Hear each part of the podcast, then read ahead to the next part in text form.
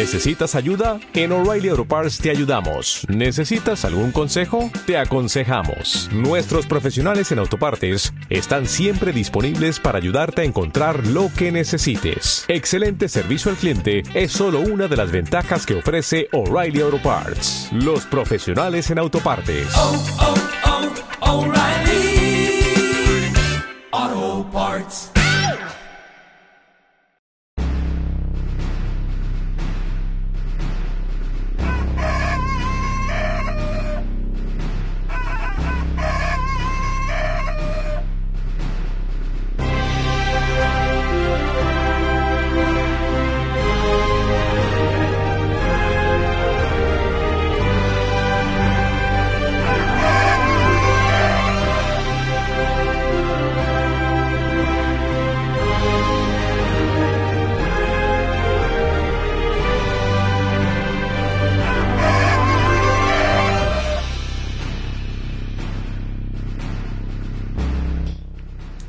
Bienvenidos al episodio 4 del podcast Pensando como Pollos, un podcast dedicado al mundo Apple y a la tecnonostalgia.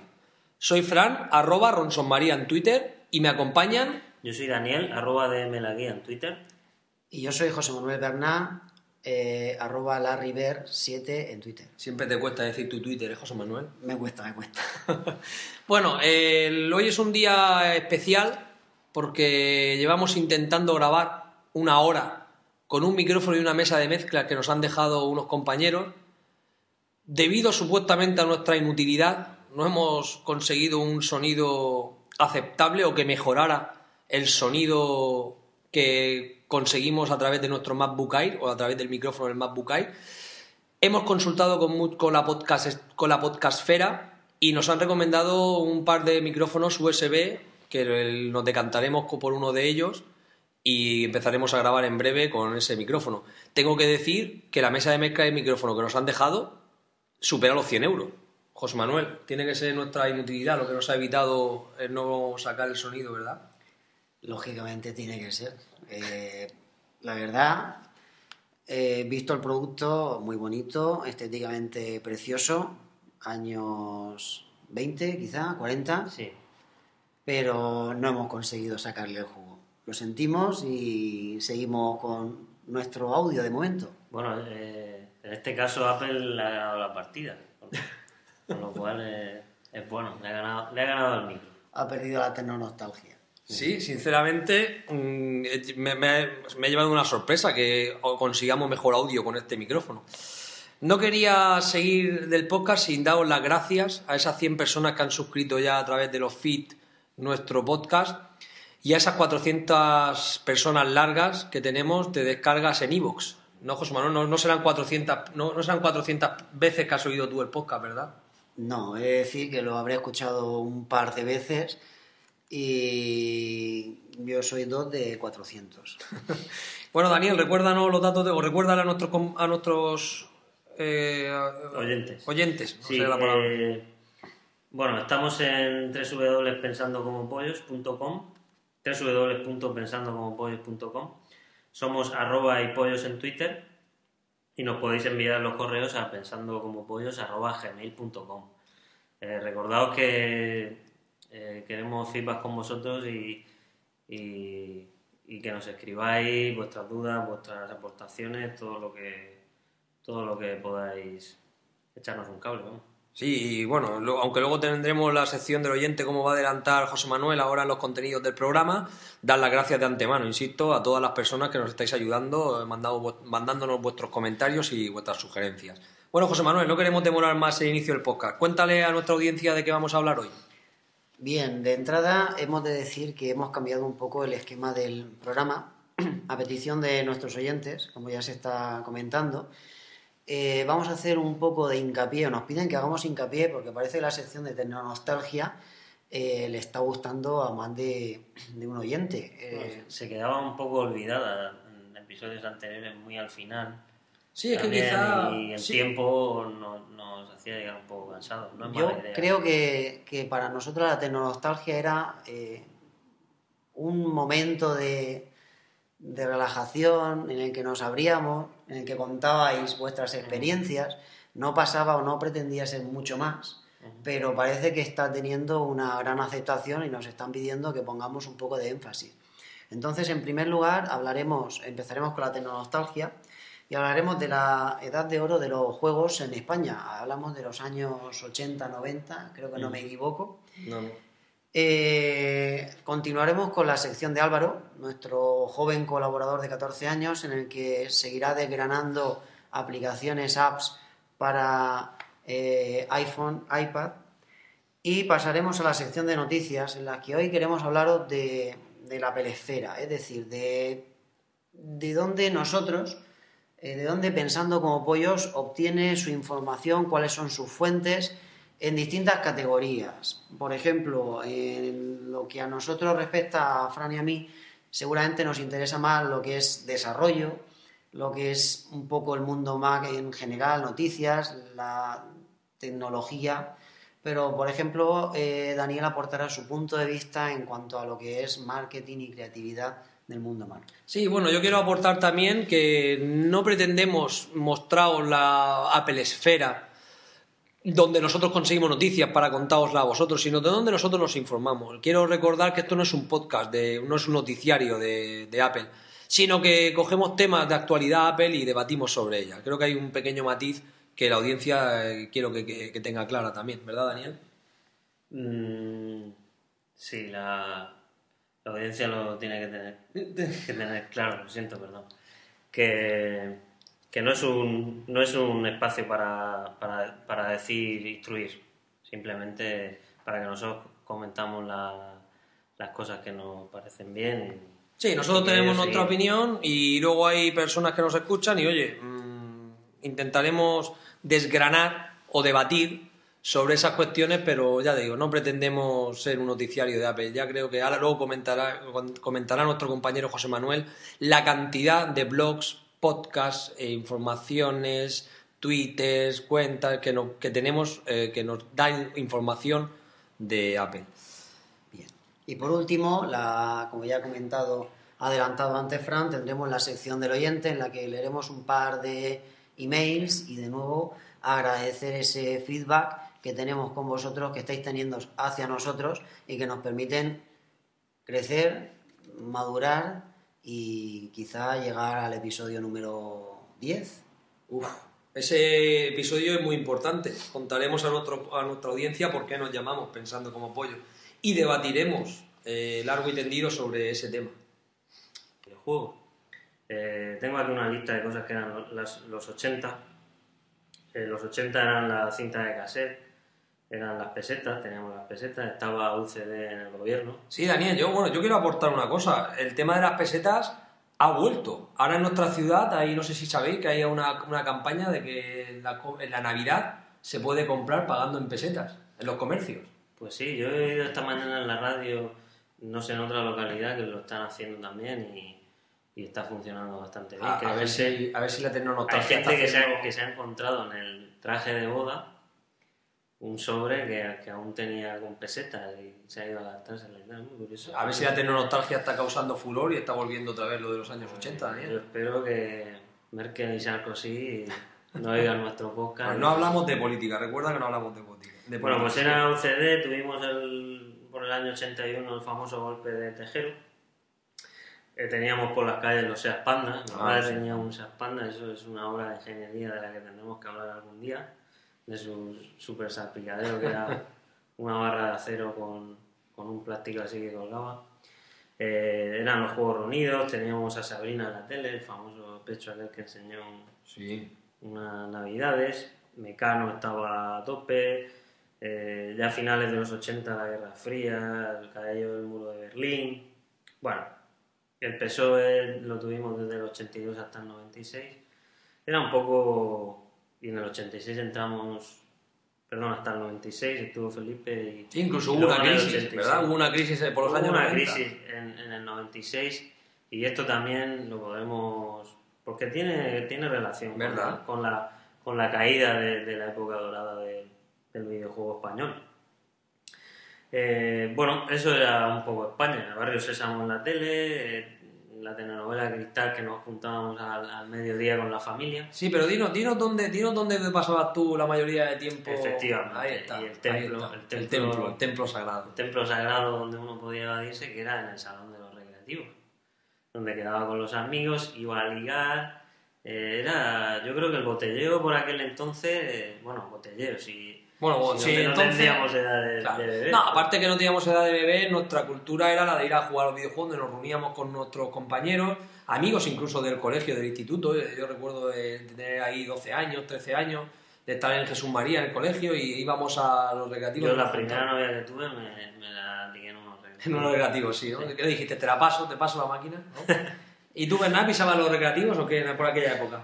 Pues me imagino que como casi en todas las localidades, los recreativos estaban muy cerca del instituto. Sí, No sé si me equivoco. Vuestra localidad, la mía sí, estaban al lado del instituto. Entonces sí, eran punto de reunión, encuentro, los fines de semana también. No me eché allí a mi primera novia en los recreativos, me la eché en el instituto. Eh, la primera y la última. Y sí, sí, visitábamos los recreativos, era un lugar, un lugar bonito de encuentro. Muy bien, pues como tal y como hacíamos nosotros, había una gente joven y, deseosa creativamente que, que, bueno, que vio esa- esas superproducciones en las máquinas porque eh, viajemos un poco en el tiempo y aquello era, era lo más en sonido, en colores y, y empezaban a aparecer los micro microordenadores. Sí, yo creo que a esa gente le pasaba lo mismo que me pasaba a mí. Yo recuerdo de estar ju- jugando al Rigar o a cualquier máquina de aquella época e ir a mi casa, donde tenía el Amstrad, e intentar jugar y yo me frustraba, porque claro, yo decía, señor, ¿por qué no puedo yo jugar con los Ajá. mismos colores, sonidos y gráficos que tienen estas máquinas? Y a mí eso, Daniel, me frustraba. Bueno, pues las máquinas recreativas eran las todopoderosas. Estamos hablando de Konami, Taito, Sega, y hacían pues estas, estas archiconocidas máquinas que todos conocemos, desde el Outrun, el Shadow, Ninja Shadow, ya hablaremos largo y tendido de algunas, pero esta gente, eh, estos desarrolladores, eh, bueno, no quisieron nada más que, que decir, bueno, yo quiero hacerme para tener en mi casa o, o hacer posible que, que esta juventud, que además esas máquinas eran unas perfectas máquinas sacaperras, mm, Sí. Eso también lo tenemos que comentar, porque estaban comentaré. preparadas para mi percepción. Yo que he estado ahora retomando un poco con el McMame un par de máquinas, estaban en una dificultad que, que, vamos, estaban ideadas para sacar dinero. Bueno, yo no sé si recordáis, eh, con los recreativos siempre entraba el hombre del maletín. Y yo recuerdo perfectamente cómo nosotros nos asomábamos, sí, el hombre del maletín que recaudaba el dinero, el técnico, digamos, de las máquinas.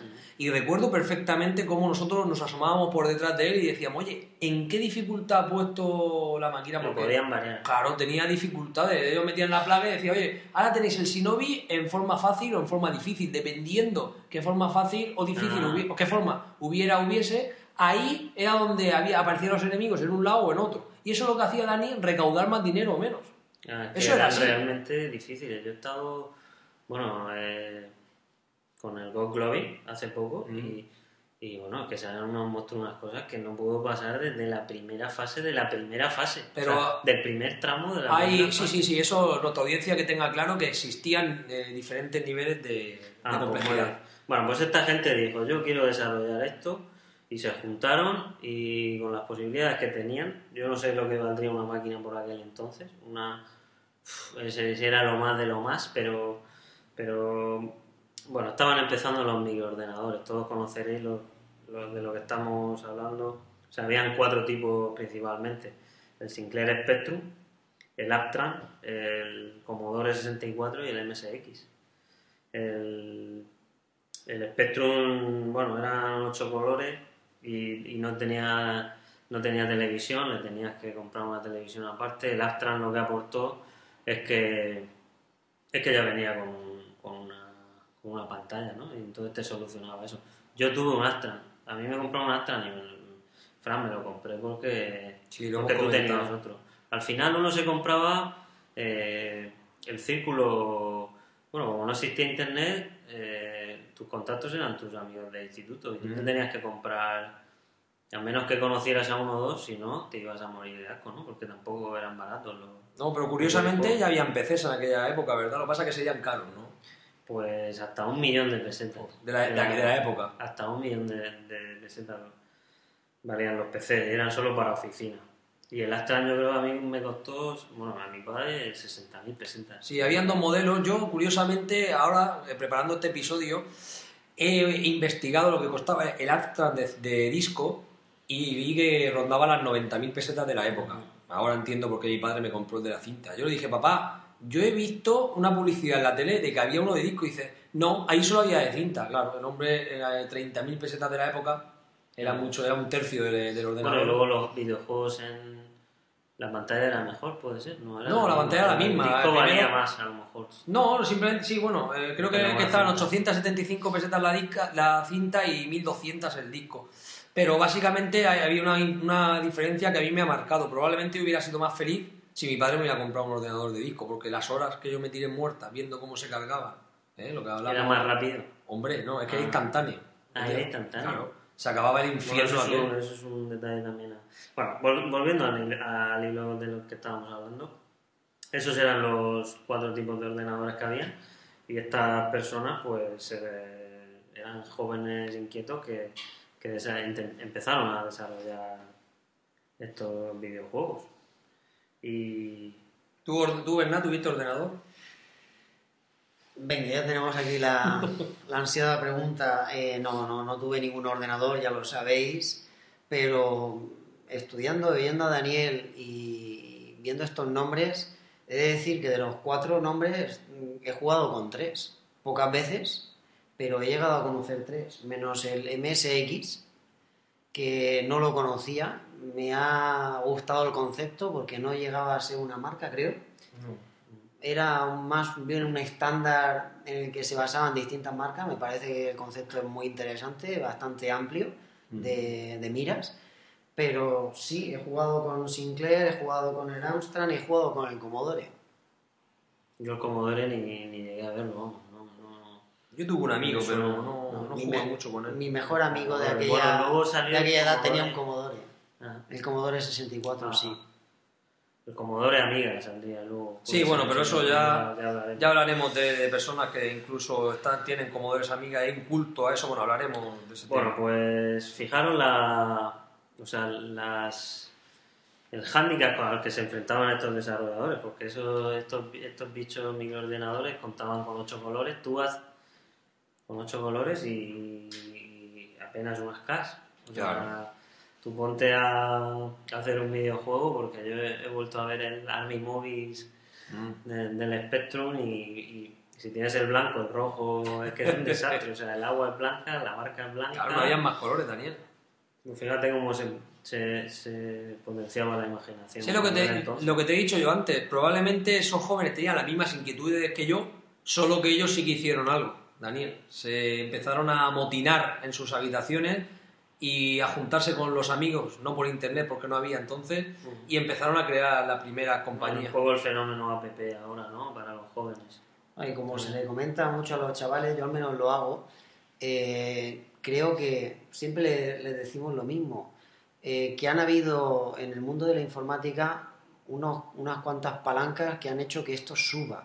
Y una de ellas, muy importante, creo que han sido los juegos. Porque esos programadores de juegos necesitaban más hardware, necesitaban máquinas más potentes, más colores, y, y ellos han influenciado, creo que muchísimo, a que esas máquinas realmente llegasen pronto al, al usuario doméstico. Yo no sé si a la audiencia le pasa lo mismo que yo. Yo no paro de ver más que paralelismos entre aquella época y esta. Lo que pasa es que ahora, en lugar de tener ocho colores, tienen unos bicharracos como es un iPhone, un iPad, que son capaces de reproducir pf, prácticamente la realidad, que hacen unos juegos que hoy en día los chavales pueden jugar una final de la Copa de Europa y, y le dan hasta la copa y es inmerso. Y cuando yo era, ya tenía la edad de estos chavales, pues eh, no había ni copa ni nada. Yo me imaginaba que me daban una copa cuando ganaba los partidos, que era siempre igual. Hombre, yo no Era soy- la no imaginación, no joven, sé si era la claro. imaginación lo que dejábamos nosotros Yo fluir no- en aquella no- época. Yo no soy joven de ahora y no sé qué sensaciones tendrán.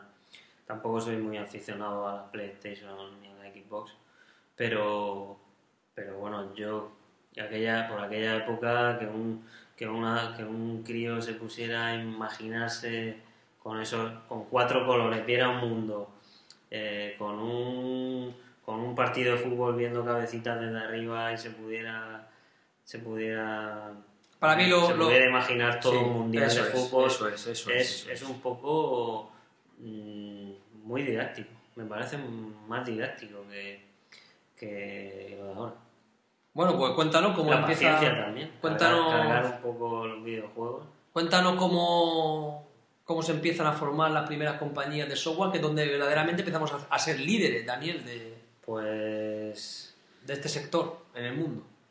Pues bueno, como te he comentado antes, eh, eran jóvenes que se juntaban, pues como nos juntamos nosotros ahora para hacer un podcast, eran tres o cuatro y Dynamic, por ejemplo, tenemos, tenemos a Dynamic, que eran, inicialmente eran cuatro, cuatro jóvenes y luego llegaron a ser hasta 30 y llegaron a hacer hasta seis juegos en un mes, o sea, era una productividad mm, brutal. Yo creo que hay No que tener- perdáis la perspectiva. Cuatro, o sea, seis juegos, pero para diferentes formatos, José Manuel. Para Spectrum, se programaba para Spectrum y para Astra. O sea, se, se era una complejidad añadida el tener que tanta variedad de sistemas. Sí, para cuatro o seis sistemas distintos, una bestialidad. O sea, ahora mismo el programador, el desarrollador que tiene que programar solo para iPhone y tiene que pensar en las versiones, que si me actualizan la, la versión del iOS y si va a ser compatible, eh, adelantarte o tal, solo con eso ya te vuelves loco. Para tener actualizada tu aplicación ya mm, te tienes que calentar la cabeza. Esta gente, cuatro, cuatro, 30 desarrolladores que te sacan seis aplicaciones en un mes para seis plataformas distintas. Bestial. Dani ha comentado antes los títulos. Dinos, dinos qué títulos de, jugabas tú de Dynamic. ¿Te acuerdas? Jugábamos algunos títulos, ¿te acuerdas, Daniel? Pues yo jugaba al Game Over, Ah, qué grande. al Night Movies, al Frank Thomas, El Abu Simbel Profanator, ¿te acuerdas? Ese era también de Dynamic. no me acuerdo muy bien, pero eh, había muchos más. Eh, conjuntamente a Dynamic también habían otras empresas desarrolladoras como Made in Spain, eh, Operasoft y programadores freelance por ahí, eh, Figurat también. Yo recuerdo, yo recuerdo a una persona eh, concretamente eh, que se hacía, siempre me acuerdo que era Powered by, bueno, Powered by no, entonces era programado por o diseñado por Paco Menéndez. Yo mm, no sé si tú me puedes decir quién era Paco Menéndez, o puedes decirle a la audiencia lo que Menéndez significó. No sé más que lo que tú me cuentes. No lo sabe. Bueno, yo le voy a contar yo a la audiencia. Paco Menéndez eh, era una persona, un freelance, que empezó a programar eh, juegos con Dynamic, siendo muy joven, 13, 14 años. Y enseguida, pues era una persona, parece ser, con una personalidad fuerte y era una persona que le debemos mucho en el mundo de los videojuegos. Para mí, le debemos el videojuego para ordenadores de 8 colores mejor que se ha hecho jamás en la historia, que es La Abadía del Crimen. Yo no sé si conocéis el juego. sí, sí, yo lo conozco y, y me pasaba horas con el Astran por ahí pululando por la abadía. Lo que pasa es que era complicado, ¿no? La abadía era grande y tenías que tener la yo- micromanía delante. Yo no era muy...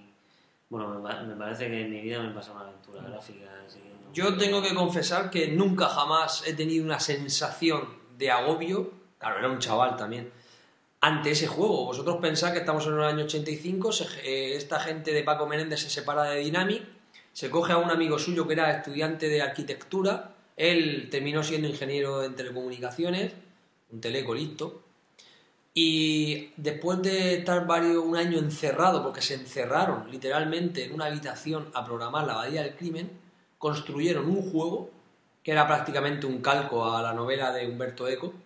Bueno, de Es hecho, de, de- de- de mis favoritas. El Pues- nombre de la rosa. eso es, pues de hecho, una cosa curiosísima es que se llegaron a poner en contacto con el mismísimo Humberto Eco.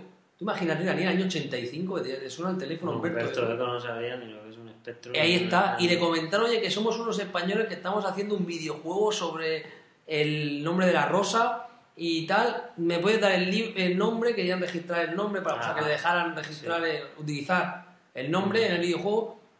Creo que al final, por lo que he podido investigar y leer, le colgó el teléfono sin saber muy bien qué narices le estaba diciendo el tal Paco Menéndez este. Curioso, pero ¿cómo buscaron el nombre de la abadía del crimen? Que yo cuando me lo compré dije, bueno, esto es el nombre de la rosa de Humberto Eco, porque yo ya la, bueno, ya se conocía, era muy conocida esa, claro, yo una, novela, estaría en la película y todo eso. Claro, estaba la película, la película de Sean Connery, y lo que pasa que yo recuerdo... además el protagonista Sí, de ese era juego igual. tiene el aspecto de Sin Connery Sí, bueno. Y el sí. otro el... Guillermo de Baskerville, aquí es Guillermo de, verdad. Ockham. Sí, le cambió, le cambió los nombres, claro, de como no dejaron utilizar... No sé si será Atso también. Y como dejaron, no dejaron utilizar los nombres a, a, esta, a Paco Menéndez, mm, claro, no dejaron utilizarlo, pero no le quedó más remedio que adaptar nombres Me y... gustaría bueno, saber por qué le pusieron Guillermo de Ockham. Buf, No lo sé. ni bajo la idea. Mm, No lo sé. Pero fijaos una cosa, este, bueno, hay que decir simplemente a audiencia que Paco Menéndez tristemente eh, se Seguro suicidó. que tiene una explicación. Se suicidó eh, cuando tenía veintipocos años. Se dejó literalmente los videojuegos. Ahora hablaremos de, de- de cuando de toda esta época decae. Y simplemente se suicidó. No sé si, eh, tampoco hay que hacer más, más hincapié. Solo que perdimos un gran programador, un gran visionario de, de aquella época, como era este hombre. Y curiosamente, es una leyenda que hoy en día perdura, porque a día de hoy hay un programador llamado Manuel Pazos que te podéis encontrar en http www.abadiadelcrimen.com ha recreado el juego original. Se ha programado, no sé si está programado en Java, en JavaScript, no sé cómo lo habrá hecho, pero ha programado, ha recreado la aventura original. O sea, que tú ves en la pantalla lo que Puedes veías en el jugar. Astra. Sí, sí. No, no, no en un emulador, sino que él se Ah. ha pro- reprogramado Ujú. el juego. Y parece ser que perdura mucho en la memoria porque hay un proyecto que se llama El Enig- El Enigma de la Abadía. Lo llevo yendo muchos años, un proyecto de colaboración de un juego grande de PC, pero que tampoco sabemos por ¿Tú qué te pasaste el juego ese? ¿no? No, imposible, que va. Sí. No, no, no, no. De Era hecho, recuerdo. Sí, dificilísimo. A mí me sacaba de mis casillas eh, que la, la energía se te consumiera. Conforme. consumía. Sí, si tú no hacías, si tú, por ejemplo, no andabas detrás del abad, la energía se te consumía hasta. Si tú ibas a misa con Guillermo de Ockham y no ponías el muñequito Ah, en la porque tú eras. Atso. Tú eres el, el No, acompañante. no, no, tú ibas los dos. Ah, llevas los dos. Entonces tú llegabas allí a un sitio en que tú ya no podías pasar y a lo mejor decía, no, no, es que usted tiene que, que ponerse en esta loseta. Y si no se ponía en esta loseta, te iba, te iba bajando la vida hasta que te- al final te, se te acababa. Te preguntaban si querías dormir o no querías dormir. Había noches que tenías que dormir, había noches que tenías que investigar. Bueno, aquello era una obra maestra. O sea, estamos hablando de año och- 85. Una obra maestra. Una obra maestra y creo que lo sigue siendo para, para los amantes del tema. Bueno, el caso es que esta gente se une, se junta, hace unos juegos, pero claro, son desarrolladores que están haciendo hasta seis juegos al mes o adaptándolo a otras plataformas y se dan cuenta de que no saben de marketing, no saben cómo distribuir eso. Y, y la solución es que había una gran distribuidora que era Herbert Sí. y contacta con ellos y ya se montan en el, se montan en la distribución y llegan a toda España con juegos muy famosos eh, bueno ya se meten en el, en el marketing y el marketing significa vender y tener nombre y por eso recurren a la estrategia de los personajes famosos que por aquel entonces eran bueno se deciden por deportistas así como Dynamic tiene el Fernando Martín yo recuerdo Mm. haber jugado mucho al Fernando Mucho, muchísimo, Martín, muchísimo. el Aspar, eh, Topo, de la que no hemos nombrado, tenía el Butragueño 1, el Ah, Butragueño Butragueño, 2. Nietzsche. Eso es que era ir al corte inglés y ver en la portada ahí Nietzsche, el Butragueño, y es que te lo compraban, macho. Es como ahora el FIFA y todo eso, que usan a los deportistas. Pero bueno, allí Sí, pero también te- consiguieron duplicar, triplicar las ventas y a nivel europeo, bueno, estaba a nivel de Inglaterra. Sí, pero fijaos una cosa, las Dynamic, José Manuel, Dynamic y todas estas compañías tenían que programarse los juegos y tenían que hacerse el marketing. Y ahí es donde quizá ellos se perdían. Tenían que producir su juego, repartir, distribuir sus juegos. Y, estamos hablando, José Manuel, de 20 personas que solo se centraban en programar. Hoy en día se puede establecer algún paralelismo con esa persona que está encerrada en su habitación haciendo una app y después de la app resulta que el final solo resulta ser el principio. O sea, hay que hacer una labor de marketing en redes sociales, en páginas web, en podcast, en aparecer en mil sitios, darse a conocer Internet, porque a lo mejor eso te abre muchas puertas de tu aplicación. ¿Qué opinas tú? Es justo, justo lo que estás diciendo, es así. Eh, si eres una persona eh, que estás intentando hacer algo, mm, no se trata de que hagas un buen producto, sino más bien de una buena promoción, ¿vale? Lo estamos viviendo constantemente con aplicaciones eh, sencillas, más o menos sencillas. Eh, algunas triunfan y otras quedan olvidadas, totalmente olvidadas, siendo del mismo tipo. Simple y llanamente, pues porque una persona ha sabido promocionarla, incluso antes de hacer la aplicación, ya la ha promocionado, ya ha estado hablando de su, de su aplicación, ha estado haciendo publicidad dentro de su foro y con eso consigue eh, que antes de sacar la aplicación haya gente deseando que esté esa aplicación en el mercado. Triunfará más o menos, pero al menos tiene una cuota de mercado y una aceptación. Sin embargo, una persona que se dedique, voy a hacer la aplicación de mi vida y la cuelgue en la App Store, seguramente se dé de bruces con que la aplicación de su vida no es la aplicación del resto de las vidas de los mortales. ¿Verdad, Fran? Sí, no, sí, yo lo tengo muy claro. El tema de la, del marketing y en aquella época yo recuerdo ser, como ha dicho Daniel, o sea, esos juegos realmente eran buenos, Daniel. Eh, los juegos no eran, no eran, no eran. Porque el de Sabrina, tú, vamos a ver. el de Sabrina, ya me contarás tú a mí el juego de Sabrina. El tema es el ¿qué interés tenía? Ahora estamos viviendo otra época que con internet y todo eso la distribución es diferente, pero en aquellos tiempos las distribuidoras en libros en música, todo eso, tenían el poder absoluto. O sea, tú no eras nadie si no te distribuían la película por Europa o por España, en los cines.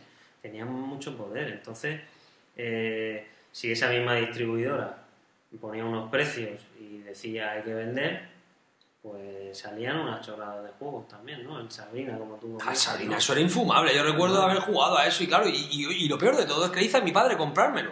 Porque salía Sabina. Yo creo que mi padre me lo compró también porque salía bueno, ella. el Polidía del... Polidía, vamos. Bueno, el Mitchell, Mitchell, sin ir más lejos, Mitchell, no era Mitchell el butragueño, que prácticamente la concepción del juego era el mismo, no era más que un amplagio de la máquina del Tekken World, Cup. Era, era un, plagio. Sí, llevaban las dos antenitas. Eso es, eso es. eso es. Sin embargo, yo a lo mejor me erizaba más pensando que de verdad llevaba a Mitchell por la banda, cuando era mentira, todo porque Mitchell estaba en la caja.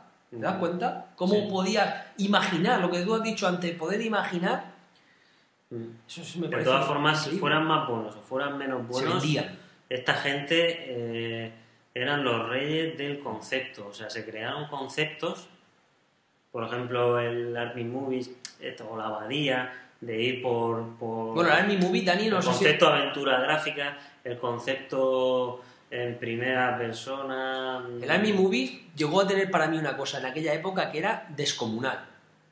Te regalaban con la caja un libro con unos códigos, unos sobres top secrets que tú abrías y te pedían los números dentro del juego. O sea, era un concepto para mí revolucionario.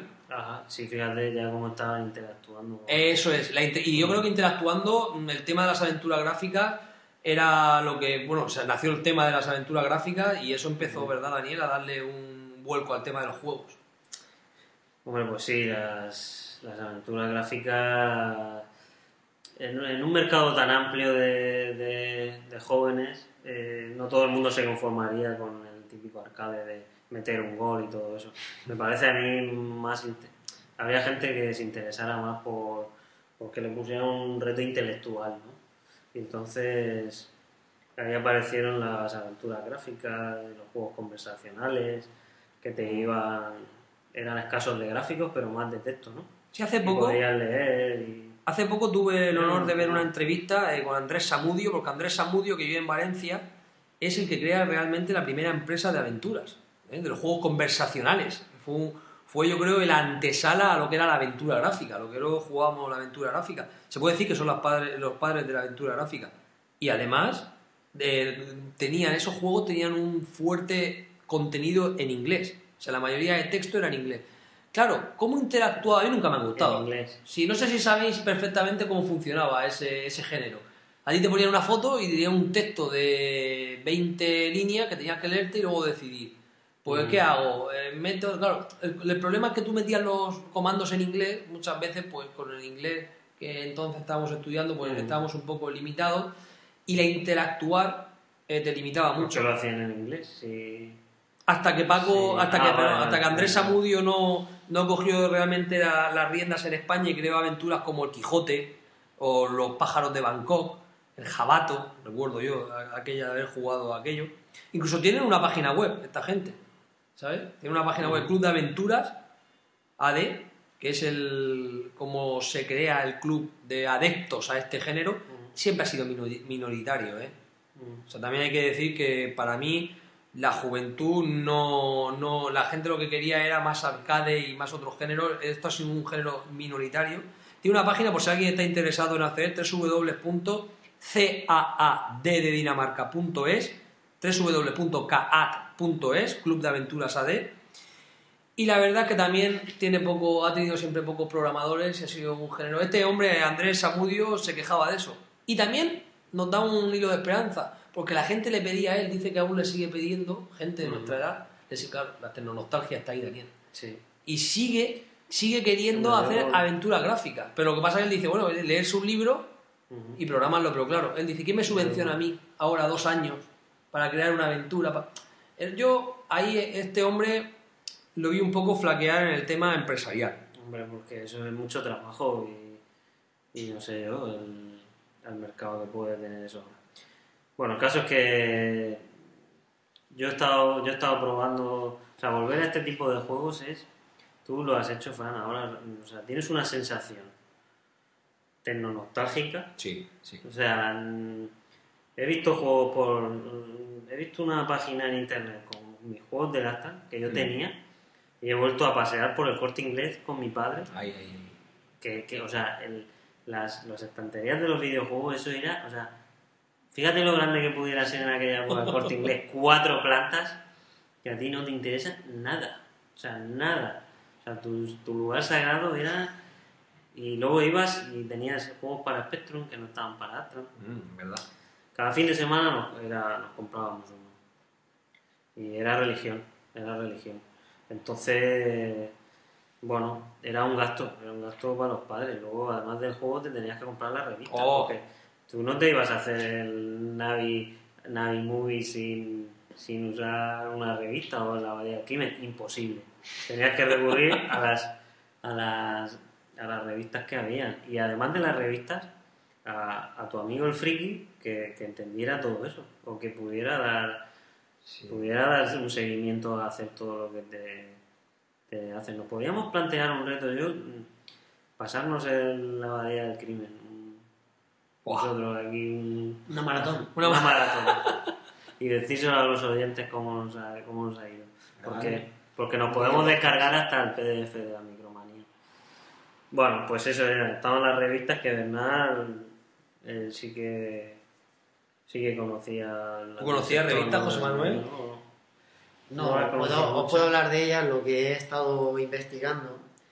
Eh, he de decir que, bueno, eh, igual que el- los juegos españoles tuvieron un gran auge y podemos ponerlo a nivel europeo a- al, más alti- al más alto nivel. Casi mundial, ¿eh? Sí, sí, sí. En aquella En época cuanto, casi a, en mundial. cuanto a revistas, también podríamos decir que las revistas españolas seguían la pauta de los programadores españoles y estaban a, a un nivel altísimo, siendo casi casi precursoras en, todas las ramas en las que se metían.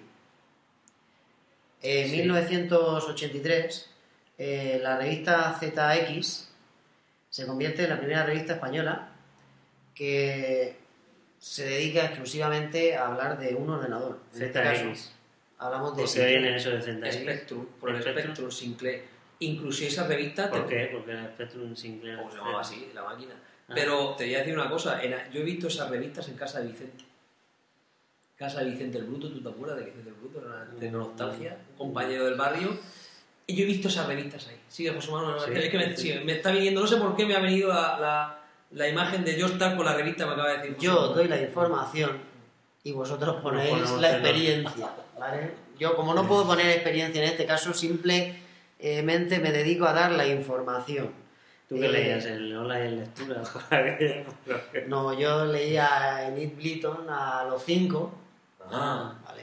Eh, leía otro, Aventura, era otro tipo. de aventura. Sí, sí. Como no tenía ordenador, yo iba a la biblioteca eh, dos, tres veces por semana. La bibliotecaria me echaba. y todo eso. Todas esas cositas.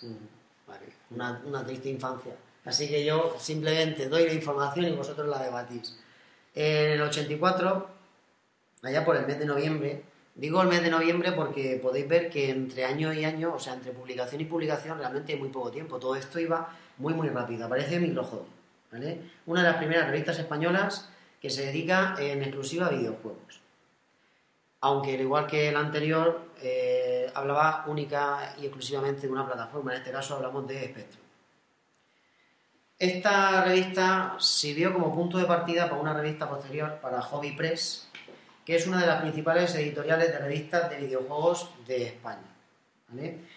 Con 217 números, 217 ejemplares, se dice pronto, ¿vale? Y alguien los tendrá todos. seguro. Eh, seguramente sí. Y Nos gustaría, nos gustaría conocer si algunos de los tecnonostálgicos que nos están oyendo nos puede decir, yo soy uno de esos, yo soy un tecnonostálgico, creo que tendríamos que patentar el término. Ya lo hemos acuñado, pero tendríamos que patentarlo.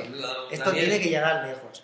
Que nos llame un tecnonostálgico, que nos mande un correo, que nos mande un tweet y me diga, yo tengo las 217 nombramos, lo- revistas. lo. Y os nombramos, por Lo supuesto. entrevistamos, vamos, lo entrevistamos. Aquí. No, no, seguro. hablar de números favoritos. y Yo me gustaría saber, y cuando estoy hablando de esto me erizo en, en demasía, pero me gustaría saber cuántos templos dedicados a la tecnonostalgia habrán en los rinconcitos de España. O sea, cada piso que, de un tecnonostalgico, la mujer le dejará el rincón, su pequeño museo, ¿verdad?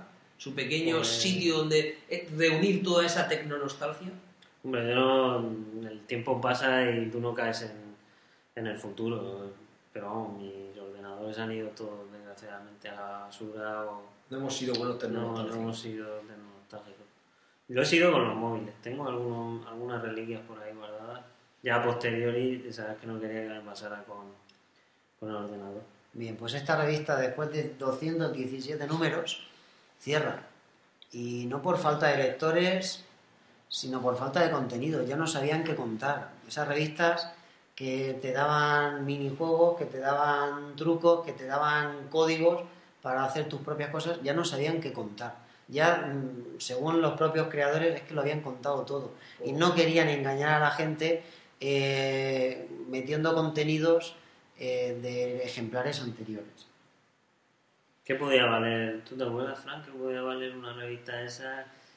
¿200 pesetas? o- Sí, de 100 a 200 pesetas, incluso creo recordar 75 pesetas también, no sé, ahí estoy un poco difuso, no, ni siquiera he investigado eso, no, no te puedo decir lo que costaba, pero vamos, 75, 100, 200 pesetas ahí estaba la horquilla. Lo comprábamos los fines de semana.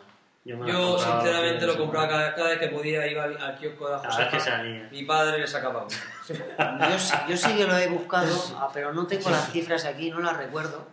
Pero lo que sí que recuerdo y lo que sí que tengo en mente es que algunas llegaban a estar al precio de revistas actuales, de la actualidad. Eh, pasando las 200 y las 300 pesetas cuando hay un día una revista te puede costar 2, 3 euros. Sí, verdad, pero en aquella época. Sí, son 500, sí, pero solían valer más caras las que traían un juego. Normalmente, algunas veces te Mm. venía un casecito y te decía, prueba esta, no sé si eran demos, o juegos completos, o juegos muy cutres. Yo también recuerdo de haber comprado una revista que te regalaba un Trucos, puede ser que. Eso es otro tema. antivi- antividas y todo Eso es otro tema. Eso yo quizá también, eso enganchaba mucho a las personas. ¿eh? Yo tengo que reconocer que cuando en la portada de una revista leía Pocket de vidas infinitas para Game, Ya ves. decía, Dios, esto me lo llevo.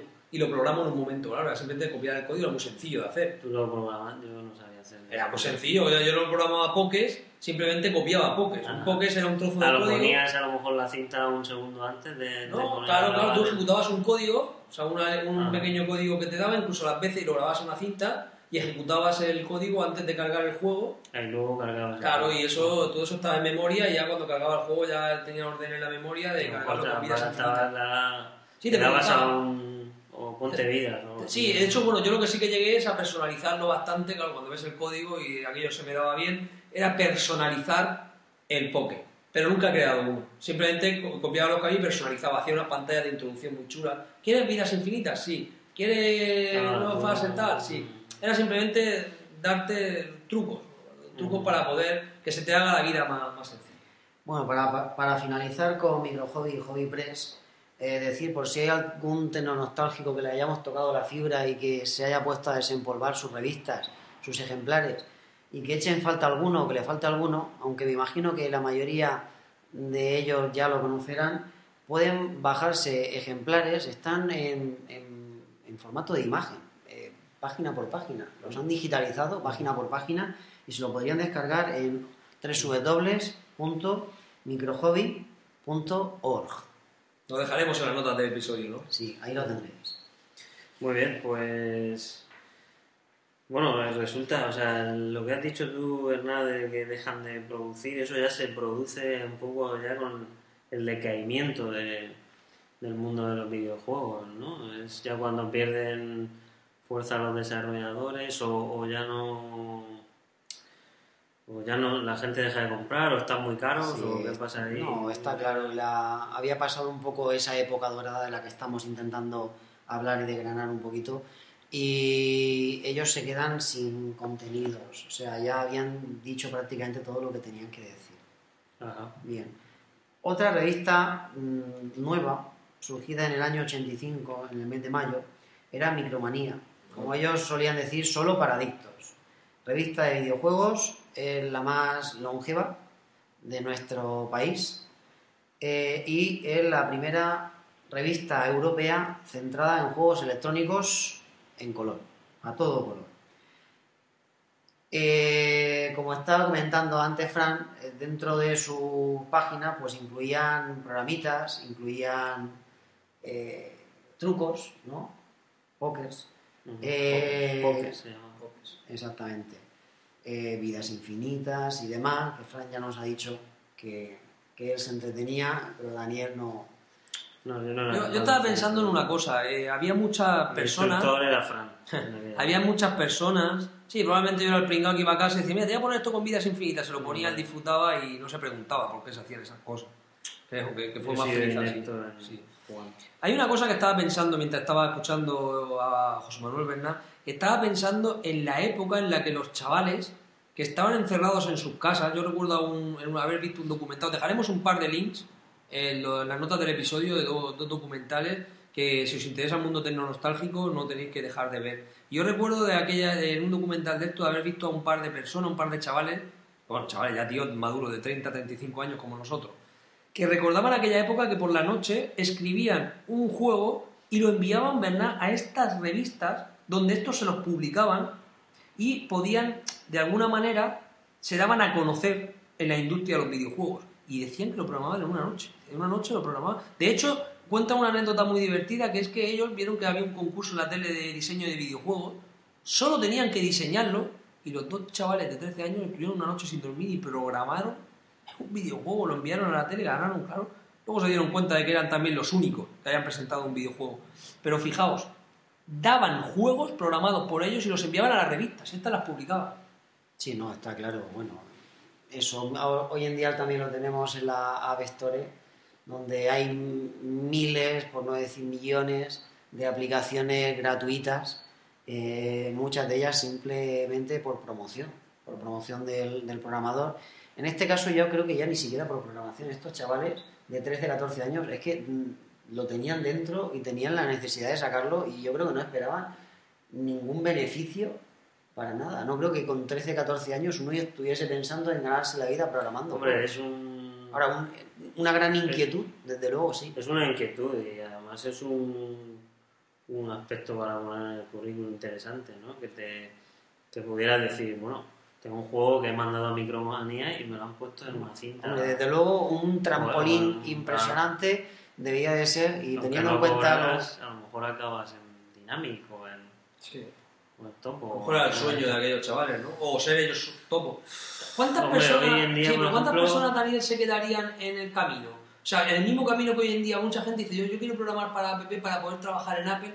¿Cuántas personas en aquella época, o sea, habrán, mi pregunta es, dentro de 20 años habrán tres tíos aquí hablando de la tecnonostalgia en la programación de apps? Probablemente, probablemente. Fijaos qué curioso. Sí, pero yo creo que- de que- 50 años seremos nosotros. Iremos por el capítulo. Pero yo creo que eso se produce más, a- más ahora que antes, porque realmente, ¿cuántos críos de 13, 14 años en aquella época se dedicarían a programar por las noches un juego, una aplicación? Hoy en día, yo sí, ya, ya los conocemos, ya conocemos a Pero nuestro, a nuestro amigo Álvaro y a unos cuantos ejemplos más, eh, que sí que se dedican a eso. Tienen los conocimientos, tienen los medios, medios mucho más amplios de los que ten- se tenía antes, y ahora sí eh, mucha gente se puede dedicar a eso y seguramente mucha gente se quede por el camino. La cochera, Daniel, la cochera esa grande que tú siempre hablas. La cochera La de hoy en cochera, salido en el telediario, en los garajes y todo eso. Eh, bueno, yo creo que sí que es mm, ese contacto con el ordenador, ese, contacto con los videojuegos, sí que es gracias a lo que hoy hay. Yo estoy aquí sentado con. Bueno, no es tu caso, ¿verdad? Pero yo creo que sí que, ha salido mucho informático de ahí, mucho mucha teleco, mucha gente relacionada con el mundo de la tecnología. Pues bien porque desarrollaban o simplemente el contacto con el ordenador te decía, bueno, yo quiero estar relacionado con esto. Y la pregunta es, ¿y cómo ha salido un informático de leer los cinco? Bueno, tú es que es un caso muy extraño. ¿eh? La- te- eh, tú se mezcla tu deseo de ser profesor, o sea, tu vocación, mejor dicho, de, de- de que llevas dentro de que es auténtico profesor, mezclado con tres ingenierías. Al final tienes más títulos que la duquesa de Alba, pero como digo yo, eh, me alegra mucho que te, te unas a esta causa. Te agradecemos que pongas ese punto, que aunque no lo experimentaste, sí que en cierta manera jugabas y eras partícipe de aquellos años 80 años. Tú vivías y vivías lo que había a tu alrededor, hasta los re- recreativos del pueblo. Sí, no, está claro. Aunque sea de lejos, aunque sea una mirada lejana y no tan cercana, no, no con ese zoom que tenéis vosotros, pero bueno, puedo dar una perspectiva eh, distinta también. Y técnica, porque tres ingenierías eh, hablan por sí solas. Bueno, hemos hablado del auge y de la- las micromanías, de las revistas, todo eso es del boom. Y mm, bueno, por aquel entonces eh, los problemas a los que se enfrentaron también era como hoy, la música era lo mismo. O sea, mm, me resulta chocante que muchas veces investigo, leo las cosas y digo, bueno, es que la historia se repite una y otra vez, el ciclo empresarial, porque su daño se lo hizo la piratería, igual que, Sí, igual que ahora. como si ahora surge internet y, o sea, el efecto fue la piratería y las distribuidoras decidieron bajar los precios y unos achacan a eso al final de, del auge de los videojuegos, que no al final pendían económicamente de un hilo. Un éxito un, o un descalabro significaba el fin de Dynamic de De todo todo. tal. Unos se lo echan en cara a Herbe, a la, a la distribuidora. Eh, también hubo una crisis en España, ¿no? Mm, En en los los 90, 90. claro, en Al el principio de los 96. años 90, no, al principio de los años 90. El 90, Sí, 91, sí. 92, Sí. el- la explosión fue el, El año 91, 92. Y crisis inmobiliaria incluso, ¿eh? Ah, es lo mismo. Eh, en, otra, en, otra, en otra dimensión, porque yo he conocido, eh, por, por haber trabajado con ellos, a personas que vivieron esa crisis dentro del sector inmobiliario y sí que era eh, una crisis de mm, incipiente en otras, o sea, no incipiente, sino que se originó por otros motivos, pero que para el español medio supuso lo mismo. Claro, Incluso, oye, se dice, Daniel, que en, en el año 90 adelantaron la declaración de la renta a Navidad para recaudar dinero a España, porque no tenía un duro, y que eso también significó la bajada de compras de videojuegos, de ordenadores, y también un poco participó eso el decaimiento de... Pues sí, es una economía truncada con la piratería, con, con la aparición de nuevas máquinas también, ¿no? La, la- Las consolas a computadoras más, más potentes. de- ah, las consolas. la Claro, sí, eso, eso es claro. el- el- Eh, el- la luz del Japón, que empezaba ya el sol emergente, y ahí sí que ya... Claro, la Sega, la Nintendo. Sí, pero voy a decir una cosa, nunca más transportables, ¿no? Sí, pero voy a decir una cosa, nunca he terminado de entender por qué no nos sumamos a ese carro. Yo oigo en los documentales a todos esos programadores nostálgicos de la edad y parece como que de los 90 dijo, no, España ha llegado hasta aquí, Bueno, pues- hasta aquí llegamos y ya nos siguieron programando y haciendo juegos y hoy en día no somos acceso, ningún- podían hacer código para esas consolas que a lo mejor era un mundo muy cerrado. Hay japonés, Sega, Nintendo. Sí, era- Que a lo mejor bueno. dices, bueno, ¿cómo programa yo para esto? Y no hubo nadie que con- hardware. con. Ah, no, pero no sacó nadie ni hardware ni hubo una empresa española que apostara por la fabricación que sepamos. de hardware. algún oyente eh, No. nos puede apuntar. No, porque al final, si lo famoso fue Nintendo, fue Sega, no, no ha habido nadie que diga, no, mira, hemos sacado la marca de consolas Pepe, a lo que yo voy, Bernard, es a que era un éxito en el software, pero no hubo ninguna revolución de hardware por parte de España en la época, ni a día de hoy lo está viendo en el mundo de la informática. No, a día de hoy sí, hay algo, hay algunas empresas a nivel tecnológico español, pero mm, Sí, bueno, No lo son que hablamos en un capítulo, el Real Flow. No, pero, no, pero son de Ah, software, no hay ah, ningún no, referente pero- de fabricación. sí, yo creo que da un poco a entender que en España realmente eh, cabeza tenemos, mente tenemos, o sea, pensar pensamos y podemos desarrollar cosas, pero lo que son aspectos tecnológicos, la inversión, eh, porque claro, en un desarrollo hay que invertir tiempo y algo de dinero, pero en aspectos tecnológicos, en hardware hay que invertir mucho tiempo y mucho dinero también. Sí, pues bueno, eh, probablemente este conjunto de causas fue lo que lo que lo echó al traste todo y, y bueno, estamos un poco, ya hemos visto que todo esto es un, un círculo que se repite en un bucle muchas veces. Pues nada, eso es un poco lo que queríamos contar en este episodio, ¿no? Del Tecnonostalgia. tecno-nostálgico del, del boom de los 80 y su final por los 90, una década aproximadamente. Bueno, pues sin más, creo que podemos pasar a la sección de que nos va a regalar Álvaro, ¿no?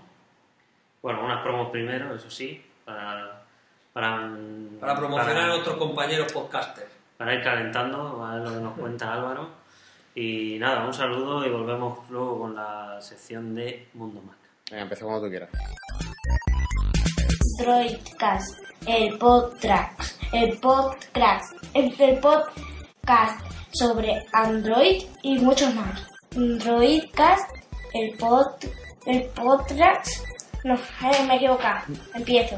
Droidcast, el podcast sobre Android y mucho más. Regular. Otra vez. No. Pero, ¿por qué dices podrás? Porque ahí pone el podcast. Pero no podrás.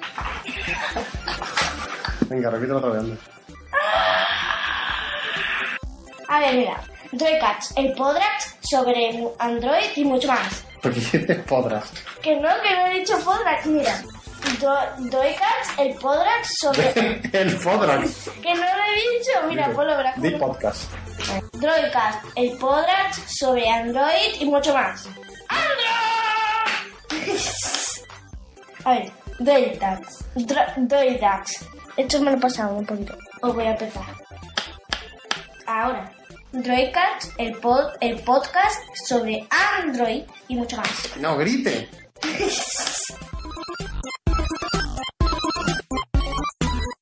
Bueno, no sé si os habéis enterado de algo. Ha sido harto difícil grabar esta promo.